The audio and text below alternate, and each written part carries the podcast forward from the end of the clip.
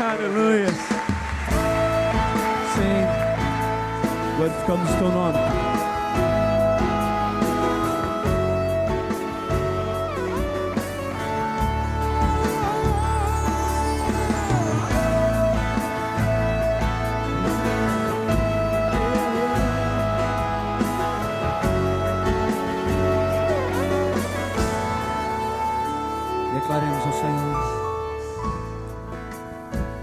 Que adianta ter as riquezas deste mundo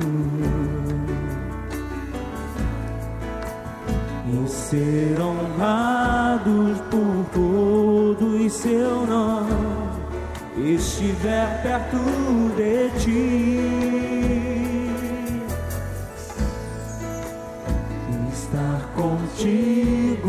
Vale mais pra mim que as dádivas de tuas mãos. Só quero tuas bênçãos se eu tiver tua presença dentro de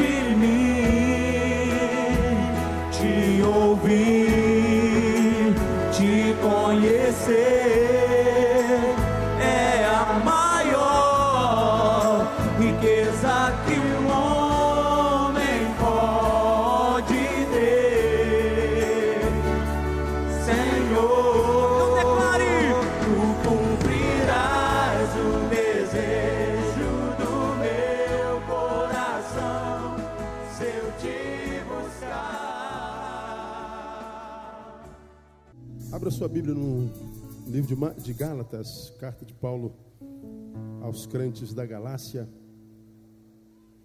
capítulo 5, versículo 13.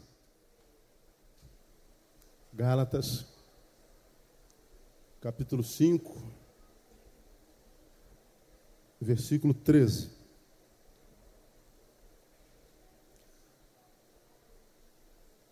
Nesses quatro dias que vai começaram ontem, vai até quarta-feira, qualquer órgão de comunicação, principalmente a televisão, que você ligar, vai estar falando sobre carnaval. Então tem desfiles no sábado, tem desfiles hoje, tem desfiles amanhã, tem desfiles na terça, na quarta é carnaval o tempo inteiro e a gente é bombardeado por ele. E não temos o que ver. E quem não vê também não perde nada. Mas ontem de manhã no, no jornal, no jornal da manhã, na sexta-feira, não ontem, hoje é domingo, no jornal da sexta-feira de manhã, estava vendo já algumas eh, reportagens que faziam alusão ao carnaval que começaria no sábado, sendo que na Bahia já começou muito tempo e vai acabar só daqui a muito tempo, não é? E a festa já estava rolando, já estava comendo lá, e alguns artistas famosos estavam sendo entrevistados. E um deles, ao ser perguntado o que, que ele acha do carnaval, ela, ela respondeu o seguinte: carnaval é um presente de Deus aos homens. Porque se você parar para pensar, retrata os quatro dias de maior liberdade que o ser humano tem, pelo menos no Brasil. São os quatro dias que retratam a maior expressão de liberdade que o ser humano tem. Essa frase, aquelas frases que saltam assim do todo e colam na gente, né? É um presente de Deus aos homens. Por que é um presente de Deus aos homens? À luz da visão da artista. Porque retratam os quatro dias de maior expressão de liberdade. Bom, na visão dela, liberdade é uma coisa. E ela se manifesta de uma forma. E na visão dela, a liberdade se manifesta da forma como ela vê na televisão. E nesses quatro dias, o que, que a gente vê na televisão? O que a gente não vê o ano inteiro. Nós, quando termina o, o carnaval, o que vem é a quarta-feira de quê? Cinzas. não sobra nada, é resto. Nesses quatro dias, nascem no Brasil milhares de pessoas que serão eternamente viciadas. Nesses quatro dias, milhares de pessoas têm sua vida roubada. Nesses quatro dias, milhares de famílias acabam.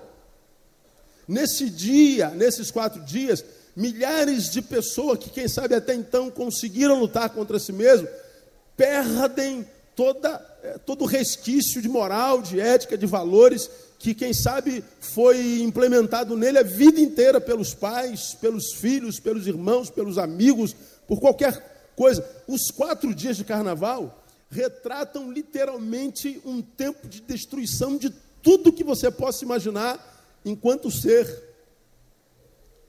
Eu, eu, eu muitas vezes, quando estou diante de algumas, algumas coisas, sejam eventos, sejam valores, sejam princípios, que vão contra aquilo que eu penso ou contra aquilo que eu aprendi, não é? Eu muitas vezes, quando quero analisar isso, eu me torno uma pessoa com uma postura sobranceira, ou seja, eu procuro nem é, analisar com o meu próprio valor, os meus princípios aprendidos, mas também eu tento não analisar a partir da visão daquele que vive aquilo de forma diferente com aquilo que eu creio. E aí eu me torno como quem de fora para examinar ou traçar um perfil ou emitir um juízo sem pender para um lado nem para o outro. Porque nós evangélicos temos muita dificuldade com diagnóstico. Nós, se não gostamos, falamos, não é de Deus. Acabou. Às vezes, Deus não tem nada a ver com isso. Mas se a gente não gosta, por exemplo, vamos falar sobre é, é costumes. Tem crente que não gosta de aplauso. Vamos aplaudir ao Senhor. Dê um forte aplauso ao Senhor agora, irmão, porque ele merece. Muito bem. Tem gente que odeia isso. Isso é um absurdo aplaudir ao Senhor. Deus não gosta disso. Por que, que Deus não gosta disso? Porque Ele não gosta.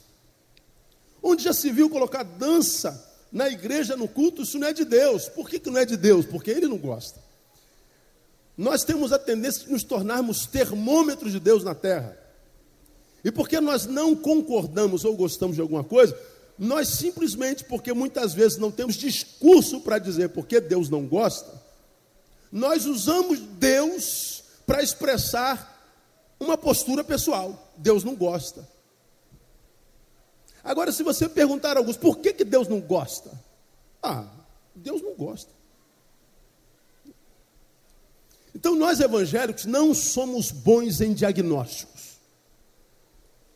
Nós vamos emitindo juízos, nós vamos estabelecendo valores externando tais valores, e às vezes nós não temos base real, é, pertinente para estabelecer valores.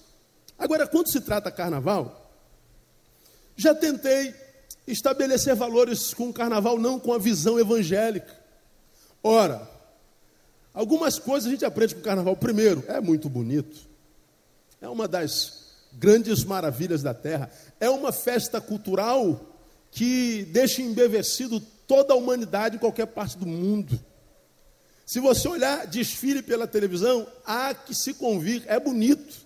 Não só os carros alegóricos, mas inclusive as mulheres que por ali passam, ou não. E os homens também. Pastor, deixa de ser herege, pelo menos sincero. Pergunta ao irmão que está do seu lado: tem mulher bonita no carnaval? Ouse você dizer a verdade. Eu não olho para essas coisas, eu olho para a fantasia. Seu hipócrita, né? É um trabalho artístico maravilhoso. Quando você vê os carros alegóricos, você fala: Meu Deus, isso é uma obra de arte.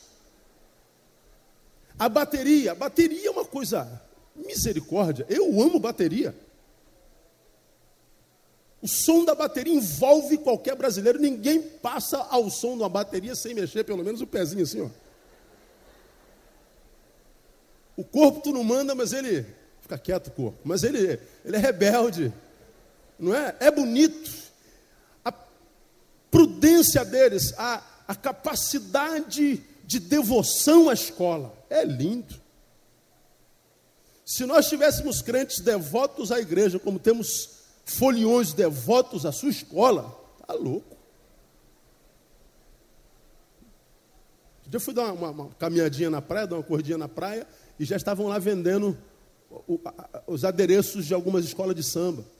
Aí estava lá o preço, 700 reais uma fantasia, 500 reais uma fantasia, 400 reais uma fantasia. Agora me digam, quantos foliões entram na avenida em média numa escola de samba?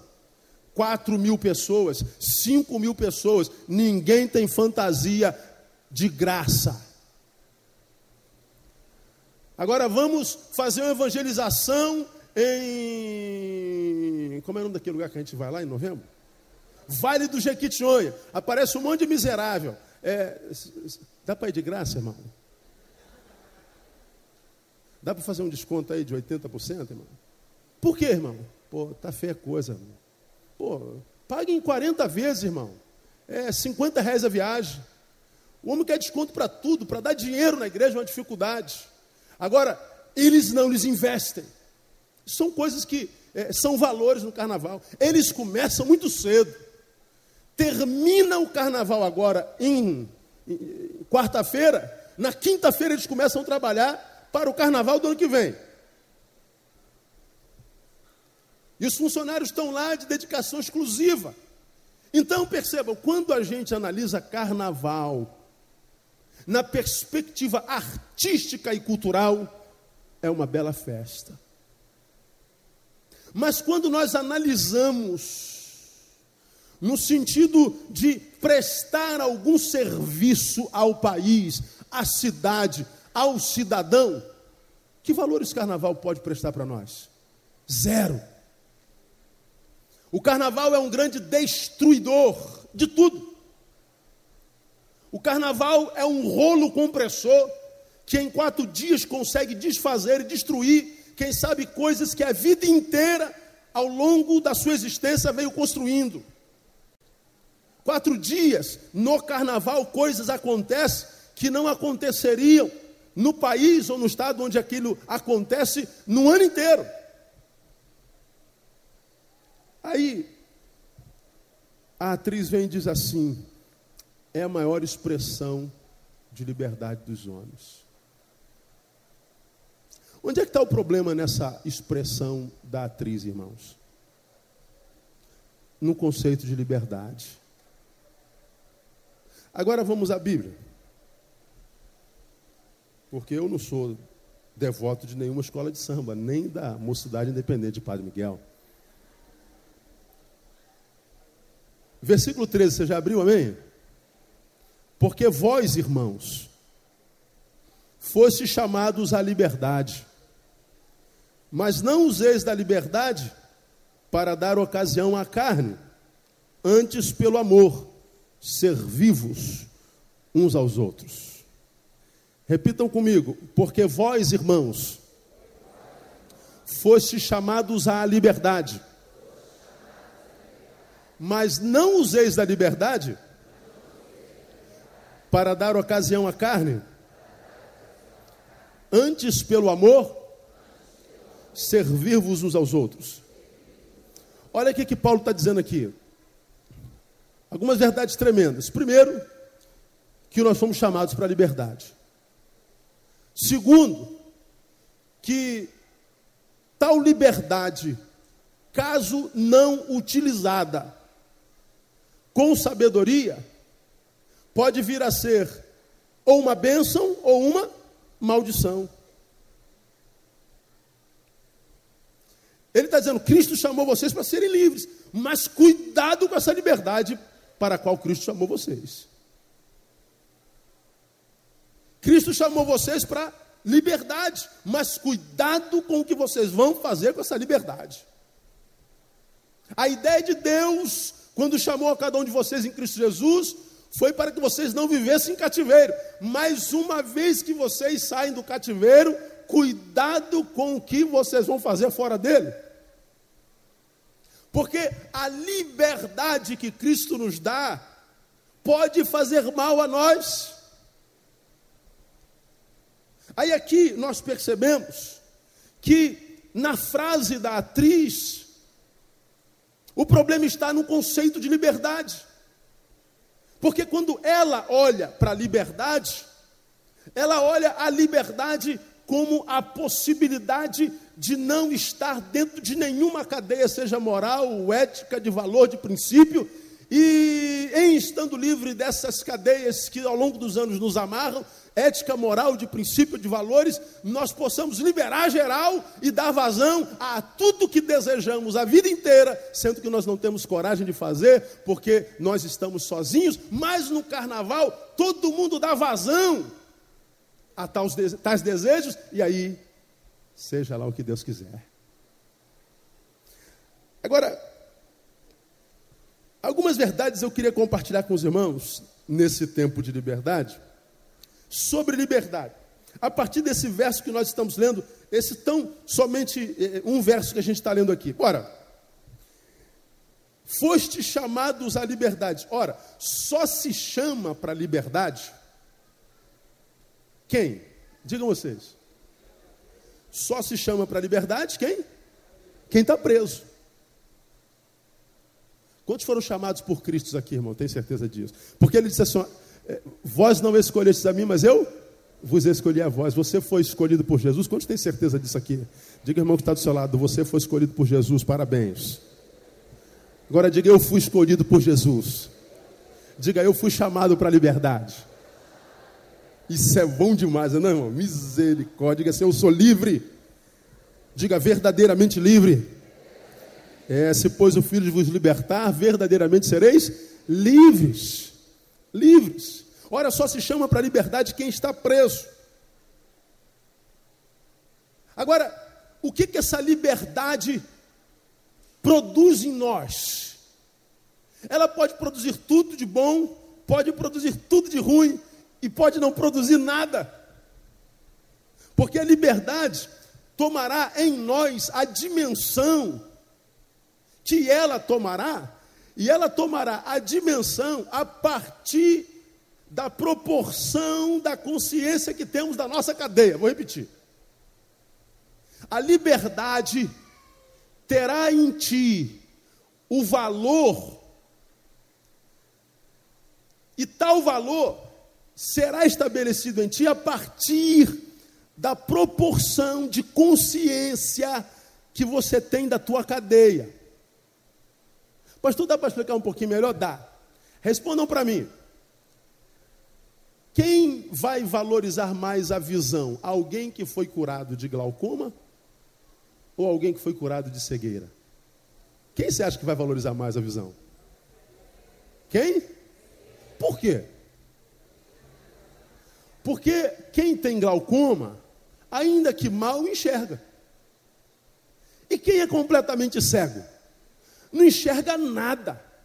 Então, quando o médico devolve a visão perfeita a quem tem glaucoma e devolve a visão perfeita para quem é cego, evidentemente que o cego ele, ele, vai, ele vai valorizar essa visão muito mais do que quem tinha glaucoma. Sabe por quê? Porque o cego tem consciência de que a sua cadeia era muito mais forte do que o que tem glaucoma. Quem vai valorizar mais a possibilidade de andar? Aquele que teve uma fratura exposta, ah, andando de bicicleta, e que ficou dois meses e meio em cima de uma cama? Ou aquele menino que nasceu paraplégico e depois de, de 38 anos, Jesus diz assim: levanta e anda. Ora, lógico que é o paraplégico. Porque quem teve fratura exposta porque estava andando de bicicleta, estava andando. Mas o paraplégico nunca andou, ele não sabe qual é o privilégio de ver a vida da altura que nós vemos, no meu caso, 1,86m. Ele só vê a vida por baixo. A liberdade terá o valor na tua vida a partir da consciência que você tem da tua cadeia. Por isso Deus está dizendo aqui, olha, para a liberdade Cristo nos libertou. Daí daremos valor à nossa liberdade a partir da consciência da nossa cadeia. Aí a gente entende a discrepância com relação ao que os homens fazem com a sua liberdade.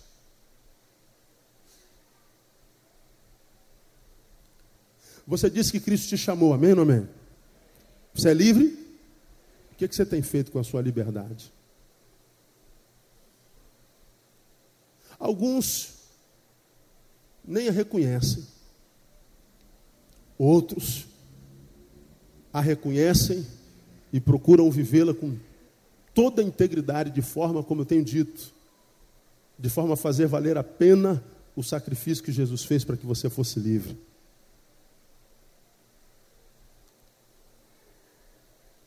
Pergunta para nós essa manhã é o seguinte, irmão: por que, que Cristo nos chamou para a liberdade? Para que, que Cristo nos tirou das nossas cadeias? Quais são as tuas cadeias? Quais eram as tuas cadeias? Qual o grau de consciência que você tem da tua cadeia? Você disse que é livre, você é livre do quê? Aí você vai dizer, como qualquer evangélico diria, eu sou livre do pecado. Mas será que o pecado é a única cadeia que a gente tem na vida? A gente diz assim: olha, quando prega mensagem evangelística, olha, você precisa aceitar Jesus, porque basta que você aceite Jesus para que a tua vida seja uma vida feliz. Basta que você aceite Jesus para que a sua vida seja transformada da água por vinho. Basta que você aceite Jesus para que você experimente a verdadeira liberdade. Aí eu pergunto vocês: você já aceitou Jesus? Amém ou amém? Agora, me permita fazer outra pergunta. Mesmo tendo aceito ou aceitado Jesus, existem algumas coisas na tua vida das quais você precisa se libertar? Sim ou não? Precisa. Sua vida é plenamente feliz, mesmo com Jesus no coração? Falta-te alguma coisa ainda? Precisa acontecer alguma coisa na tua vida para que a tua vida tenha mais significância ou significância? Ora, se você é gente, não é só um religioso desse pobrezinho que tem por aí, que se recusa a ver, você vai dizer, pastor, minha vida falta muita coisa. Pastor, eu já aceitei Jesus e eu já sou livre, mas eu ainda não vejo a minha vida se desenvolver como quem livre é. Eu sou livre sim em Cristo Jesus, e eu sei que se Jesus voltar agora, eu vou subir com Ele para o céu, com, aos ares com Ele e receber a minha recompensa. A gente sabe disso. Mas se nós tivermos coragem, nós vamos admitir que a liberdade que Jesus nos outorgou ainda parece uma liberdade pela metade. Ainda não vivemos uma vida como quem é totalmente livre. Há cadeias em algumas áreas da nossa vida que ainda não foram rompidas. Há alguns senhores agindo dentro de nós, com os quais nós lutamos muitas vezes ferrenhamente, tentando deles nos libertar e muitas vezes não conseguimos. Aí, uma vez mais, eu digo a você: se a Bíblia diz, se pois o Filho vos libertar, verdadeiramente sereis livres, pergunto a você se é possível que essa palavra tenha mentido? Sim ou não? Então por que, que nós não somos completamente livres? Voltamos à máxima da atriz. O problema está no conceito de liberdade. Sabe por que nós temos essa sensação de que ainda falta? Sabe por que nós temos essa sensação de que ainda está amarrado? Sabe por que nós temos essa sensação de que a coisa não está se desenvolvendo como desenvolvendo deveria estar? Sabe por que nós temos essa sensação de que ainda sentimos dentro de nós e sentimos agonia? Parece que as coisas não fluem. Sabe por quê? Porque quem sabe nós não estamos vivendo a liberdade como a liberdade deva ser vivida. O problema está no conceito de liberdade. O conceito de liberdade daquela atriz era completamente equivocado. Liberdade para ela, num cronos de 365 dias, que é o que compõe um ano, liberdade se desenvolve em quatro. Mas deixa eu falar para você, amado, se você é verdadeiramente livre em Cristo Jesus, você é livre para viver 365 dias do ano no nome de Jesus. Creia nisso. Agora, como é que nós conseguimos transformar isso em verdade? Esse, esse verbo, essa mensagem, esse logos em rema. Restaurando o nosso conceito de liberdade, irmão. Porque isso que a gente vê no carnaval não tem a ver com liberdade. Eu já preguei sobre isso aqui, eu não preciso repetir. Liberdade não é poder fazer tudo o que se quer. Liberdade é não fazer o que se não quer. Eu dou um exemplo bem, eu vou confessar um pecado aqui que serve como exemplo. Eu estava é, revendo esse sermão ali no gabinete antes do culto, como sempre faço. E essa palavra é tão tremenda, vamos desenvolvê-la. Aí o Neil falou assim para o Neil, Neil, hoje a igreja vai estar vazia, rapaz. Você vai pregar um sermão desse para meia dúzia de gente? Guarda para domingo que vem, vai ter mais gente, pô. Prega um sermãozinho qualquer que você tem aí arquivado aí. Tem pouca gente. Aí o Neil, com o Espírito Santo, falou assim para o Neil, Neil, você está amarrado no nome de Jesus, seu safado sem vergonha. Que negócio é esse de, de economizar sermão? Da onde, da onde tu tirou? Você está ficando doido, cara. Você está louco, você está tá com demônio no corpo. Que coisa, olha, não, por isso que eu disse, irmão, negue-se a si mesmo, porque você é uma praga na tua vida. Você faz proposta para você que é, é terrível. Se você não estivesse em você, talvez você seria mais feliz. Olha, olha a cabeça do homem. Economiza a palavra, Neil, deixa de ser idiota. A fonte é inesgotável. E você não já aprendeu que um vale mais do que todos? Eu não sei se você sabe, mas você e todos os outros irmãos que tem aqui para Deus têm o mesmo valor. Você sabia disso? Você sabia que eu valho tanto para Deus como vocês todos juntinhos? Se você botar vocês todos dentro de um saco e botar o Neil dentro do outro, fala assim: qual vale mais para Deus? Deus vai dizer a mesma coisa. Deus trata um como se fosse todos e a todos como se fossem um. Então não tem que economizar a palavra, porque você viria hoje. Então você é que precisa ouvir essa palavra. Agora, olha o Neil fazendo proposta indecente para o Neil. Isso é um exemplo de que a gente pode usar a nossa liberdade para o mal ou para o bem. Deixa eu trilhar com vocês aqui um pouquinho mais, caminhar um pouquinho mais sobre conceitos de liberdade. Eu quero que você aprenda o que é liberdade no nome de Jesus, porque se eu aprendo que liberdade não é fazer tudo o que eu quero, antes pelo contrário é não fazer o que eu quero, porque o que eu queria era, quem sabe, guardar esse sermão para mais gente. Mas como eu sou livre, não vou pregar esse sermão para quem estiver presente. Se tiver eu e mais um casal lá sentado, eu vou pregar para o casal como se a igreja estivesse hiperlotada, como sempre está. Livre para dizer não, mesmo que a si mesmo. Está dando para entender, minha igreja? Amém ou amém?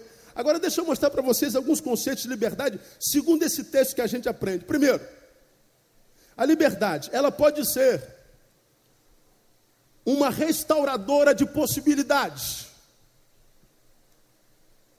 Restauradora de possibilidades, sim. Pois se estávamos presos, se ele chamou para a liberdade, estávamos presos.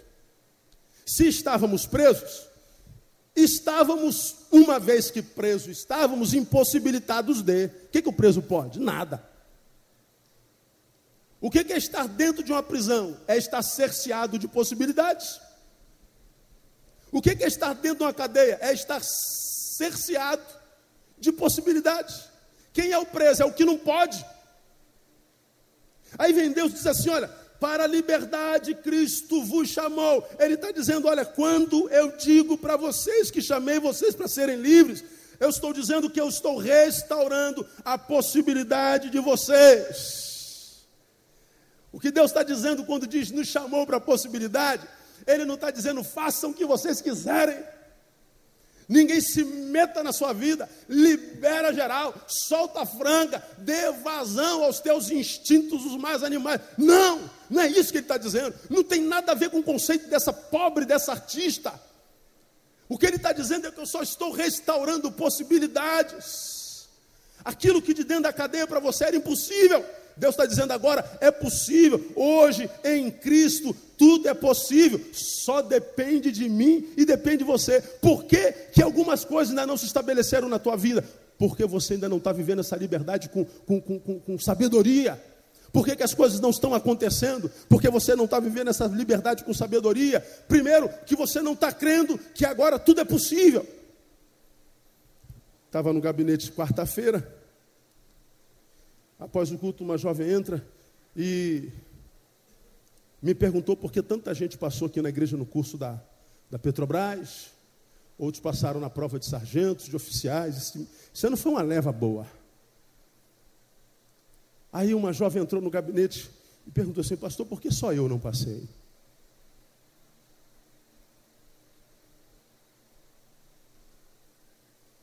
Aí a gente fica processando, né? Senhor, dá uma resposta aí, Senhor, porque eu não faço a menor ideia por que ela não passou. O que eu sei é que não foi só ela que não passou. Eu garanto que um número muito maior de, de reprovados existem do que de aprovados. Mas quando ela entra no gabinete e fala assim, pastor, por que só eu não passei? Não é a pergunta, vamos à meta história. Por que, que eles passaram? Essa é a pergunta.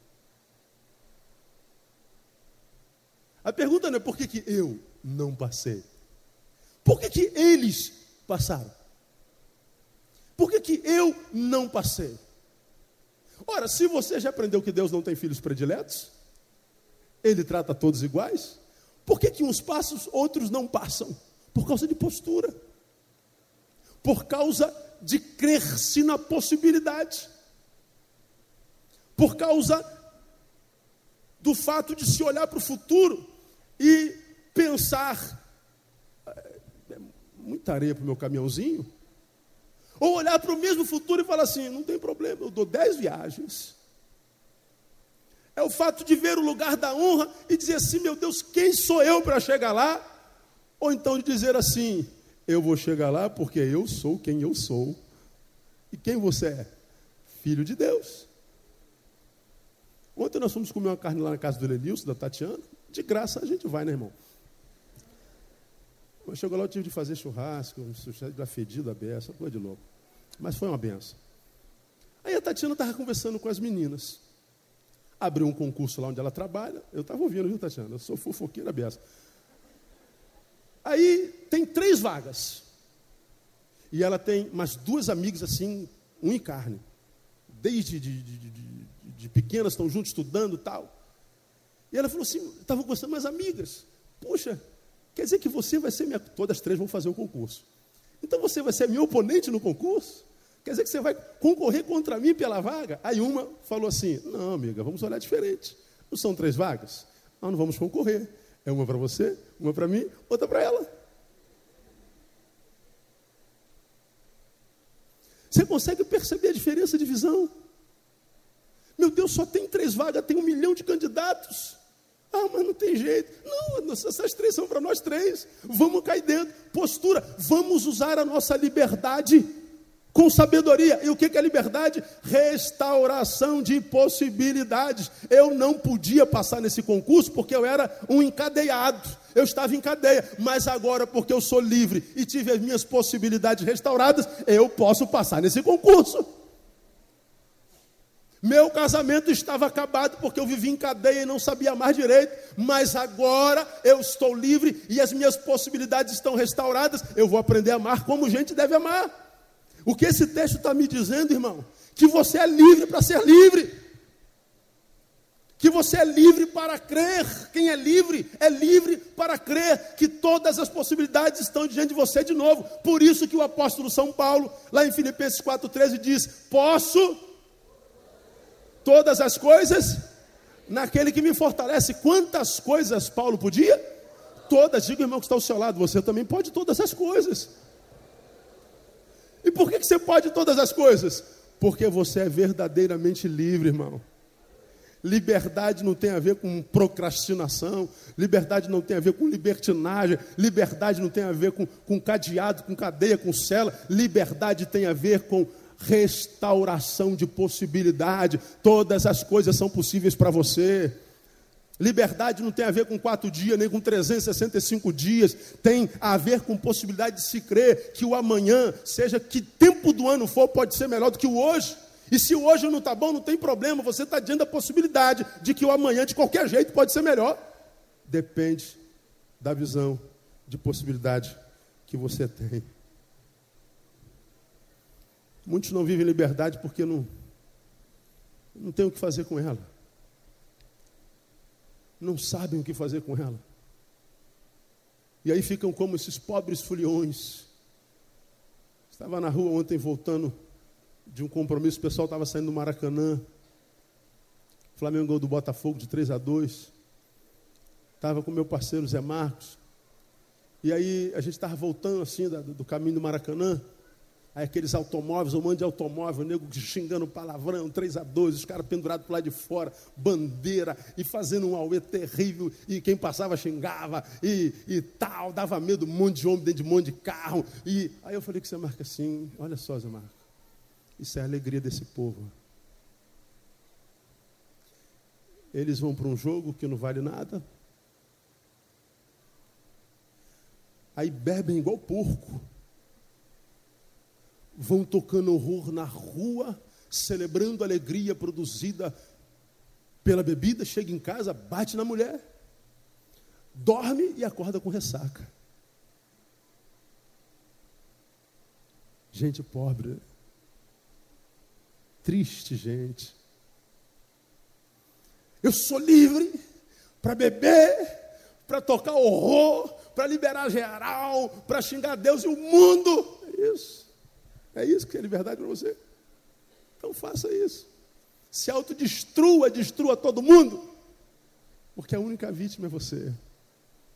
Liberdade pode ser uma restauradora de possibilidade. Meu irmão, deixa eu falar uma coisa para você. Toda vez que você ouvir falar de liberdade, primeiro, lembra que você é livre em Cristo Jesus. Diga uma vez mais, eu sou livre. E uma vez que você diz, eu sou livre, você também está declarando, tudo é possível diante de você porque você está em Cristo Jesus. Deus restaurou todas as possibilidades. Se Deus está falando com você hoje, pastor, eu vou voltar para aquele projeto, eu vou voltar para aquele sonho. Pastor, eu vou, eu, eu vou tentar mais uma vez. Pastor, eu vou. Meu irmão, vai em nome de Jesus, meu irmão. Tentaram matar o teu sonho, você já aprendeu que sonho não morre, a não ser que seja por suicídio. Tenta mais uma vez, está no teu coração, cai dentro porque você está diante de toda possibilidade. Liberdade tem a ver com essa visão. Um outro conceito de liberdade, ela é o pêndulo do equilíbrio existencial do homem. Liberdade não é só a restauradora de possibilidade, ela é o pêndulo do equilíbrio existencial do homem. Porque se essa liberdade que nos foi outorgada por Cristo e para a qual nós fomos chamados, for usada com sabedoria, ela permanece conosco até o final da vida. Para a liberdade, Cristo vos chamou. Ora, se eu pego essa liberdade, a vocação desse chamado, libertação, vos chamado para ser livre. Se eu pego essa liberdade e uso com sabedoria, eu vou ser dono dessa liberdade, irmão, até o fim da vida. Agora, se eu pego essa vocação de liberdade, se eu não a uso com sabedoria, no seu mau uso eu a perco.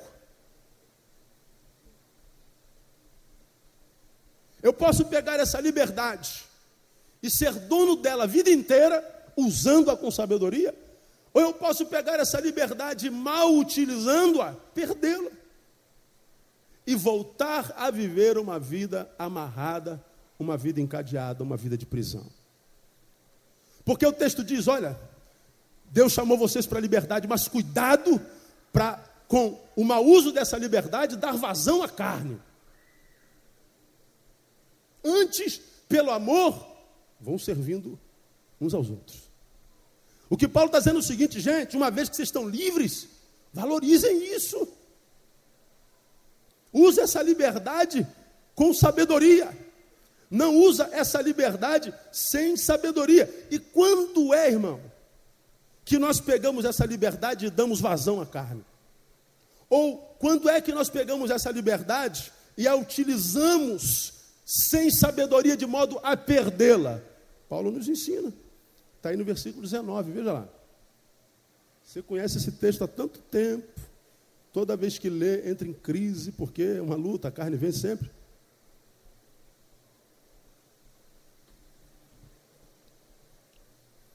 Ora, as obras da carne, as obras da carne são manifestas, as quais são. Antes de ler, volta aqui para mim um pouquinho. Para a liberdade Cristo vos chamou. mas não useis da vossa liberdade para dar vazão à carne. Dar vazão à carne é o mau uso da liberdade. E o que é dar vazão à carne? Paulo explica quais são as obras da carne. E ele destrincha aí. As quais são, diga, são. Diga assim, as obras da carne estão registradas na Bíblia no plural. Diga, são. Não é o que está aí, né, no plural? Quais são? Primeiro, prostituição. O que é prostituição? É transformar o seu corpo num negócio. É fazer dele lucro. Impureza. Impureza é aquilo que está dentro de você, de mim e de nós, que tenta contaminar o curso da nossa vida e nós permitimos. Neil, não prega esse sermão para tão pouca gente hoje. Isso é impureza. Aí você diz assim: vai te catar, eu vou pregar. Impureza traz pensamentos, sentimentos e desejos que querem vir à tona e você cede. que mais? Lascívia. Lascívia tem a ver com apetite sexual desenfreado. A lascívia é a mãe da prostituição. Os olhos são sujos, o coração estão contaminados. O corpo, tudo em você pensa nisso e se entrega a isso sem estabelecer parâmetros, sem obedecer sentimentos. Você não precisa conhecer, você é completamente dominado por isso. O que mais? Idolatria. Idolatria é tirar Deus do seu lugar. Feitiçaria, envolvimento com quem não é de Deus, inimizades. Inimizades, depois diz as contendas. Inimizades é se recusar a ter amizade com, quando tal amizade é uma possibilidade, quando a amizade pelo outro é buscada, e contenda é quando não só não se quer ser amigo, como se trabalha e age para se tornar inimigo. que mais? Ciúmes. Ciúmes é acharmos que somos dono de alguma coisa que não é nossa que mesmo não sendo, não compartilhamos. Tem alguém ciumento aí? Iras. Iras é dormir com ódio no coração, porque a ira é bíblica. Irai-vos, diz o Senhor. Só que o versículo não, não termina aí, não é? Irai-vos, mas não pequeis, não se ponha o sol sobre a vossa Ira, ou seja, não durma com ira no coração. Se você está vendo que você está dormindo com um sentimento ruim com relação a alguém, alguma coisa, não dorme com essa desgraça no coração, porque você está transformando isso, isso numa semente e o teu sono está regando esse negócio, e amanhã já pode ser uma árvore. Facções, dissensões, partidos, ou seja, optar por se viver dentro de uma panela fechada. Panelas em qualquer coletividade é uma realidade. Ah, na igreja não devia haver panela, na faculdade não devia haver panela, no time não devia haver panela. Tem, meu irmão, juntou gente, juntou, tem panela. Quando é que a panela vira um problema? Quando a panela está tapada e ninguém mais pode entrar e ninguém mais pode sair. Invejas. E o que é inveja? É não querer que o outro tenha o que você não tem que mais? Bebedices, orgias, coisas semelhantes a essas, contra as quais os previno, como já antes vos preveni, que os que tais coisas praticam, leiam vocês, não herdarão o reino de Deus. Quando é que a gente transforma a liberdade em mau uso e dá vazão à carne? Quando a gente vive tudo isso que é produto de visão equivocada de liberdade. E veja se as obras da carne não são uma biografia do que é o carnaval.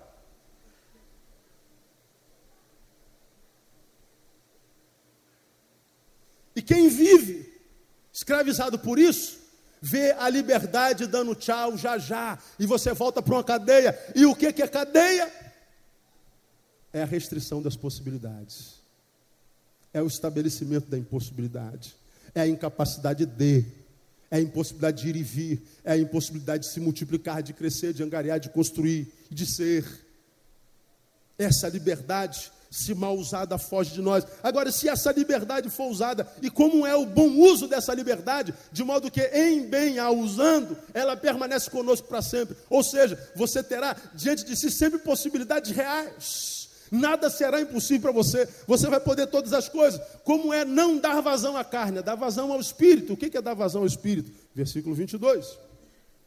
Mas o fruto do espírito é, diga assim, os frutos do espírito na Bíblia está registrado no singular.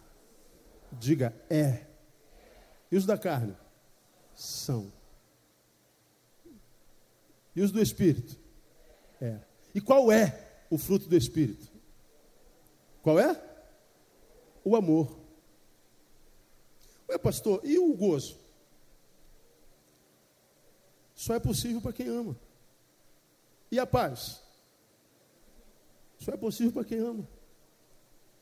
E a longanimidade, ou seja, a paciência para com o próximo, só é possível para quem ama. E a benignidade, a bondade, a fidelidade, a mansidão, o domínio próprio, só é possível para quem ama. Quem ama não precisa mais pensar em outro fruto, porque no bojo do amor vem tudo junto.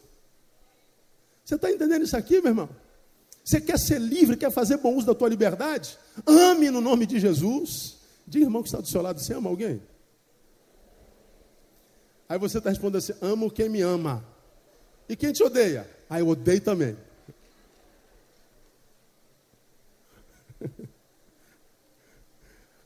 Já falamos sobre isso aqui. Qual é o problema de quem ama quem odeia? Porque o amor, ele pode existir na forma platônica, né? Já falei sobre isso aqui, vocês vão lembrar.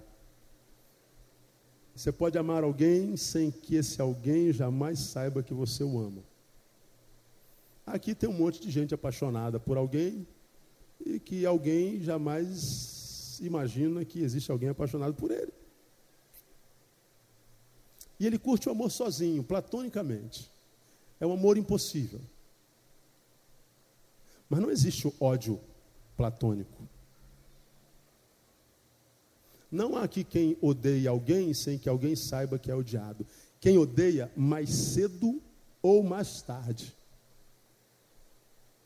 vai se tornar vítima desse ódio e esse ódio vai frutificar de alguma forma. Vai ser numa frase, numa expressão, vai se esbarrar no corredor e ele vai vomitar todo o ódio dele sobre essa pessoa.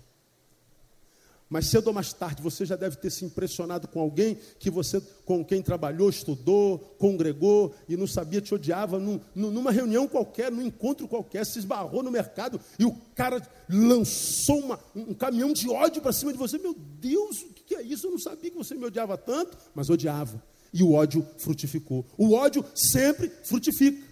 Então, quem ama platonicamente e odeia, vai ter o ódio como prevalência. O que o texto está me falando é o seguinte: olha, você é livre, mas é livre para amar. Você é livre para escolher de quem você vai ser escravo, se do ódio ou se do amor. Você é livre para escolher a quem você vai servir, se vai servir ao amor ou ao ódio, se vai servir ao espírito ou se vai servir à carne. E quem escolhe servir a carne com a sua liberdade, vai ver a liberdade dando tchau já já, e você volta para a cadeia. Ninguém volta para a cadeia empurrado por ninguém. Qualquer um volta para a cadeia com as suas próprias pernas. Se recusou a amar, se recusou a perdoar. Optou pelo ódio, optou pela amargura, optou por não levar desaforo para casa, optou pela vingança. E esse texto está me dizendo, irmão, que a liberdade ele é o pêndulo do equilíbrio existencial do homem. Ou nós a usamos bem, ou nós a usamos mal. Se nós a usamos bem, dando vazão aos frutos do Espírito, que começa no amor, nós vamos ter liberdade o resto da vida. Mas se você usa mal, você volta para a cadeia. Aí você vai ser mais um das massas que dizem, poxa, estava indo tão bem, o que, que aconteceu, cara? Eu começo tantos projetos, tantas coisas, vem dando certo, tinha tudo para dar certo, de repente, bum, você volta para a cadeia. Você começa tantos relacionamentos com a paixão, com amor e tal, e meu Deus, agora é o caso. De uma hora para outra, pum, relacionamento acaba, você volta para o estado inicial. Quantas vezes você vai voltar na vida, irmão? Até quando o retorno nos transformará numa escola para você? Até quando você vai lutar contra a verdade de que não amar afugenta a liberdade de você ou retira a possibilidade dele? Termino. Se de um lado ela pode ser a restauradora de possibilidades, se de outro lado ela é o pêndulo do equilíbrio existencial, aprendamos Aprendamos, pois, que a liberdade só nos é outorgada para servirmos, isto é, para ser vivida com utilidade e não com futilidade. Esse mesmo versículo 13 que nós estamos lendo. Porque vós, irmãos, fostes chamados à liberdade. Mas não useis da liberdade para dar ocasião à carne. Antes, o que, que ele diz aí? Pelo amor, servir-vos uns aos outros. Pega essa liberdade e transforma ela em algo útil. E não seja como a atriz que vê a liberdade como algo fútil.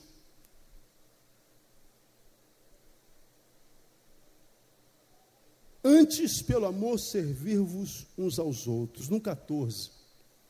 Pois toda a lei se cumpre numa só palavra, a saber, qual é? Amarás ao teu próximo como a ti mesmo. Como é que a gente trata quem a gente ama? Da melhor ou da pior forma? Da melhor. Lembra daquela história do mendigo? Verídica que vive no aterro do Flamengo, sozinho, com uma dezena de cachorros. Ele tem muitos cachorros, quem passa no aterro vê. Uma vez eu ouvi uma, uma reportagem lá com ele, que já é uma, um personagem ali, com aquela cachorrada toda. Aí uma vez o repórter perguntou para ele assim: O senhor está aqui há tantos anos, vendo na rua, sem nada. Na sua idade, o senhor ainda tem algum sonho? Ele respondeu: Tenho. Eu queria comer um cachorro quente daquela barraca. Ué, eu vejo tanta gente comer cachorro quente ali, eu acho que ele é tão bom, nunca, nunca comi um cachorro quente dali, queria tanto comer um cachorro quente. Aí o repórter não seja por isso, vai realizar teu sonho hoje. O repórter foi lá, comprou o cachorro quente e deu na mão dele. Quando ele pegou os cachorros que ele tinha não estavam todos ali, mas estava ali o mais parceiro, o mais querido. Aí ele pegou o cachorro quente, olhou para o cachorro, tirou a salsicha e deu para o cachorro. O repórter ficou assim: Poxa, você tem o sonho de comer um cachorro quente? Você vê o cachorro quente?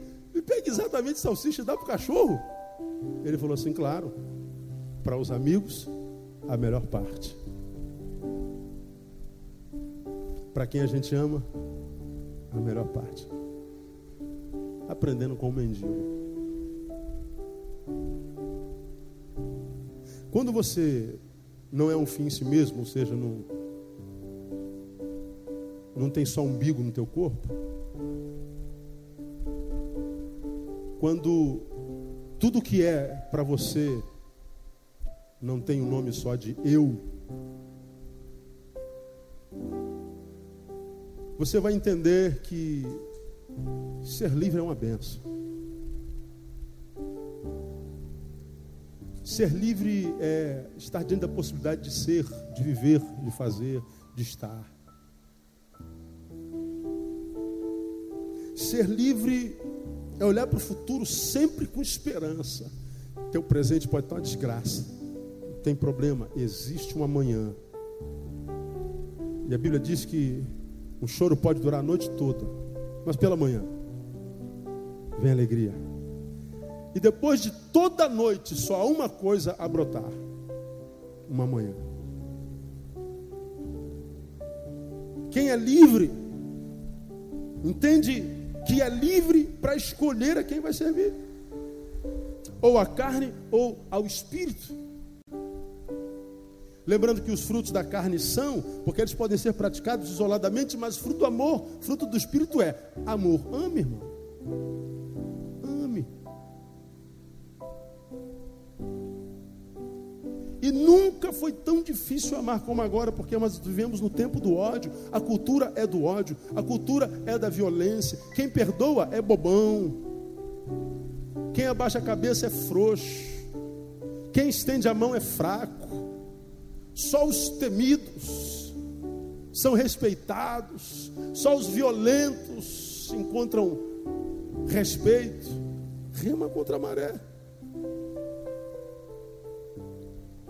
E entenda que você só é livre para servir, para ser alguém livre que vive a liberdade de forma útil e não fútil.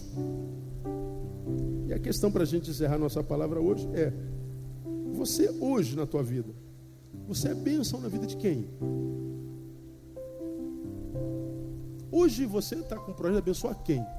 A quem é que você está abençoando? Você está sendo canal de Deus na vida de quem? Canal de Deus não é enfiar Jesus na goela dele, é ser o melhor amigo dele. Estou aí, cara. É estender a mão e emprestar o par de ouvido sempre misericordioso. Ser longânimo e entender que aquele pecado que teu irmão cometeu e por causa do qual todo mundo o abandonou, é o mesmo pecado que você pode cometer amanhã e também pode te transformar num ser abandonado. Então, ame a este que todos abandonaram por causa do pecado, porque de repente ele é tudo que você terá quando o pecado dele for o teu. Ninguém pede por estender a mão, ninguém perde por ser parceiro, ninguém perde por perdoar, ninguém perde por servir. Aí nesse tempo que a gente vive essa falsa ideia de liberdade, que eu desejo que você aprenda que a liberdade é a restituição de toda possibilidade. Nada é impossível ao que crê. Nada é impossível ao que foi verdadeiramente livre por aquele único que pode libertar. E aprenda que você foi livre para viver essa liberdade com sabedoria, não com orgia. E você é livre para servir, transformar a tua liberdade em algo útil e não em algo fútil. Porque se for fútil, para que liberdade? Que Deus te abençoe com toda a liberdade do mundo. E vai viver ali vida com prazer, meu irmão vai curtir a vida, vai amar e vai ser amado, vai fazer o que você gosta, vai curtir, porque você só tem 70 anos para isso. E 70 anos passam rapidinho. Deus te abençoe com a liberdade dele. Em nome de Jesus. Amém? Vamos aplaudir o Senhor.